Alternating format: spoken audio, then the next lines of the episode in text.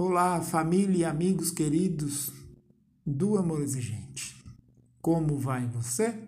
Espero e desejo do fundo do meu coração que a sua resposta seja cada vez melhor ou tentando ficar cada vez melhor. Iremos juntos iniciarmos o nosso oitavo princípio. Princípio esse que vem nos falar sobre a crise. Mas calma, porque ele também nos ensina que de uma crise bem administrada surge a possibilidade de mudança positiva. Portanto, daqui para frente, não há mais desculpas. As famílias devem estar atentas e ser capazes de amar seu ente querido, de modo a fazer por eles o que precisa ser feito, sem pena deles ou de si próprios. Este é um momento de extrema importância para o sucesso da proposta do amor exigente em nossas vidas e em nossos lares. Irei abordar junto com vocês o nosso Defiforex, que vai vir nos ensinar a definir um alvo, a fixar prioridades, a formular um plano de ação e a executá-lo. A primeira parte, ele vai nos ensinar a definir um alvo. E para que isso aconteça, será preciso conhecer o problema, analisar tudo com ponderação e objetividade, sem raiva, sem emoção. Buscar ajuda, orientação de pessoas criteriosas. Daí, preparar-se. Estudem, questionem. É isso que querem?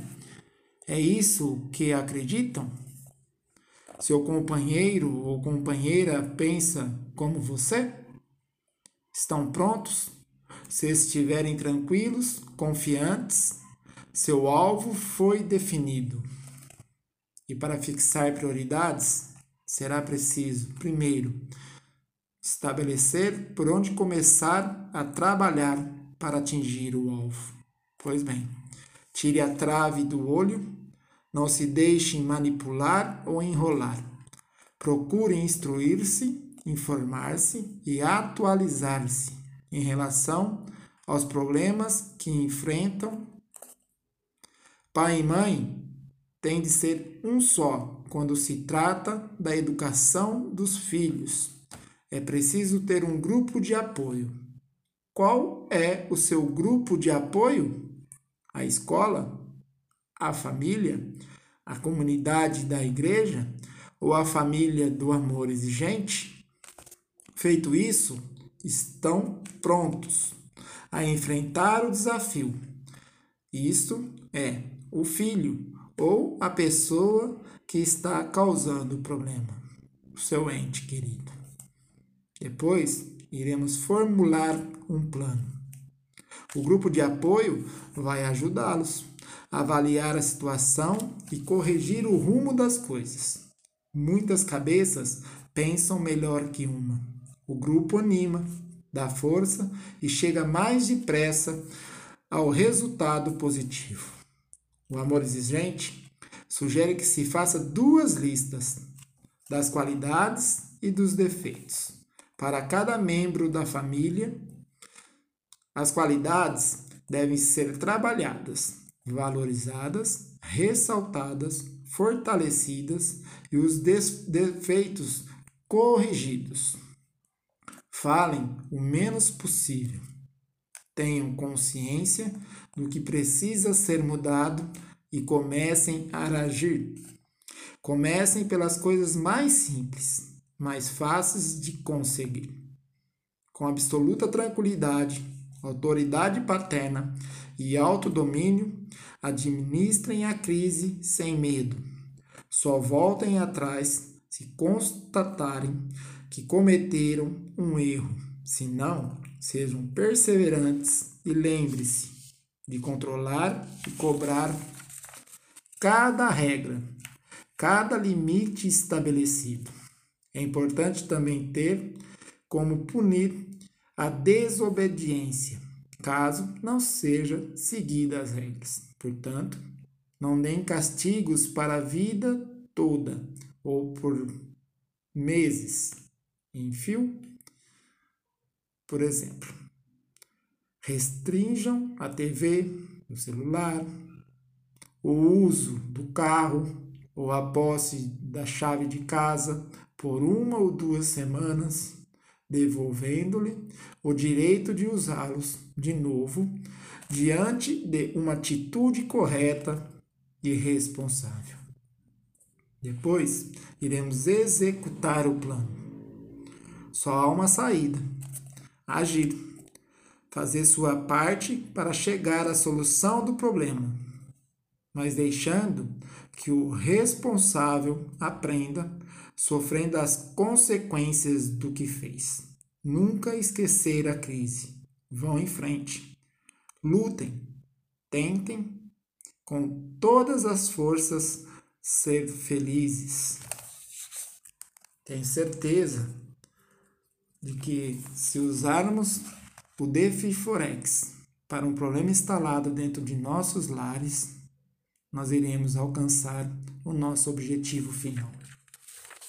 Bem, através desse podcast, em forma de gratidão, agradecer a cada voluntário do nosso programa de Amor Exigente.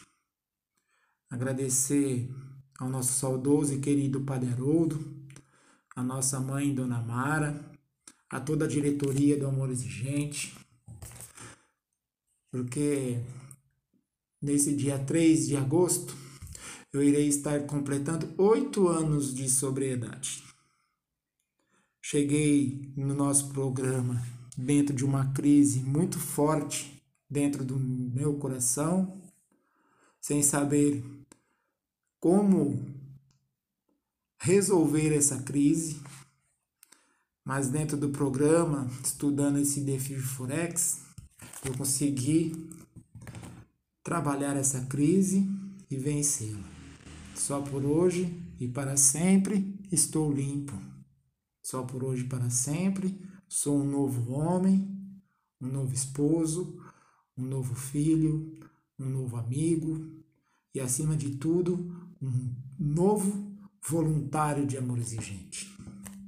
Não tem como eu não mencionar três pessoas importantes na minha vida, dentro do amor exigente, que foram os que me acolheram quando eu cheguei pela primeira vez em 2013 no nosso programa, que é o seu Juan, que me, me acolheu no grupo Veraí Cidade aqui em Campinas, que depois disso me apresentou o grupo Cambuí Caco, aonde fui recebido pelo Pepe, pela Vera, e esse acolhimento fez com que eu permanecesse dentro do programa de Amor Exigente.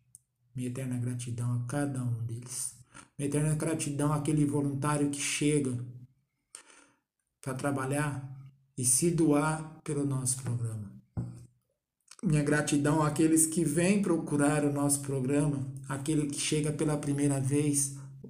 Como vocês são importantes nas chegadas suas porque aí nós iremos dividir as nossas alegrias, as nossas tristezas, mas iremos aprender a lidar com tudo isso.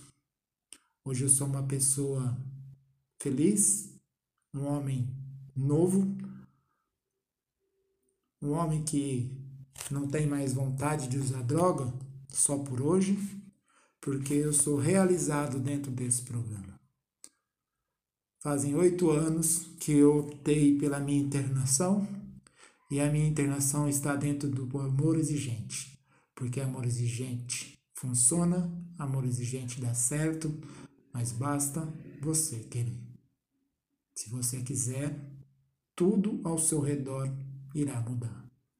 Caso você estiver escutando esse podcast pela primeira vez, faça a experiência de conhecer uma reunião de amor exigente.